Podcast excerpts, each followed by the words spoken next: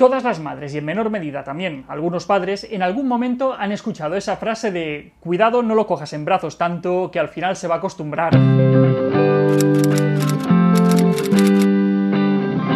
Por supuesto que un bebé se puede acostumbrar a que le cojan en brazos, se puede acostumbrar a que le traten bien, a que le cuiden, a que sus necesidades sean importantes, a que sus padres atiendan tan rápido como sea posible aquello que él necesita. De hecho, de esa manera quizá puede aprender a que el cuidado y el cariño forman parte de las relaciones humanas.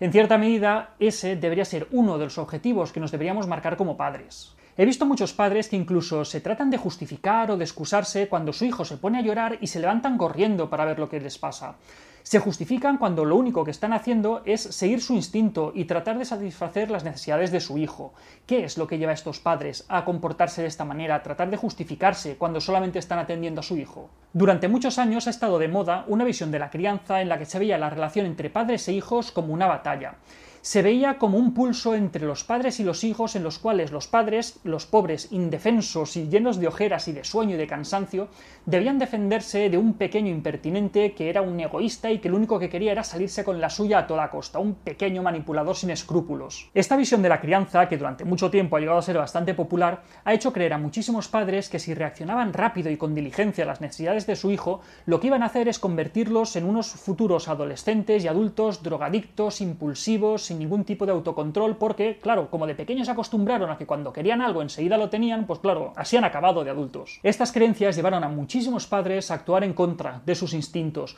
a actuar del modo en el que les habían dicho que era mejor para sus hijos, esto es, dejándoles llorar, no cogiéndoles en brazos, a las pocas semanas metiéndolos en su habitación para que aprendieran a dormir solos, negándoles las cosas cuando las pedían, porque claro, en algún momento tendrás que tolerar la frustración, y esto les hacía sentir muy mal tanto a los padres como a los hijos. Afortunadamente desde hace mucho tiempo que las cosas están cambiando, y tal y como se ha visto en las investigaciones sobre la formación del vínculo entre padres e hijos, el desarrollo de un apego seguro es la mejor vía para conseguir adultos sanos e independientes. Este apego seguro se logra gracias al contacto, a la disponibilidad, a la atención rápida, a las necesidades del bebé. Lo que durante muchos años se creía que era bueno para los niños, al final había resultado no serlo. Eso de dejar llorar, de no coger en brazos, de no dar el pecho cuando el niño lo pidiera, todas estas cosas se vieron que lejos de hacer niños sanos e independientes, hacían todo lo contrario. La verdad es que nos iría muchísimo mejor, tanto a nivel individual como a nivel social, si desterráramos ya de una vez esa visión de la crianza como una batalla.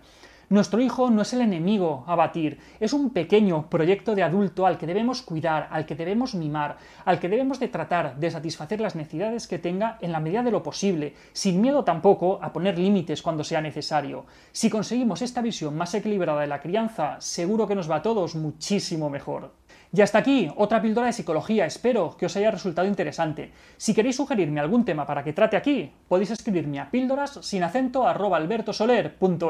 Un saludo.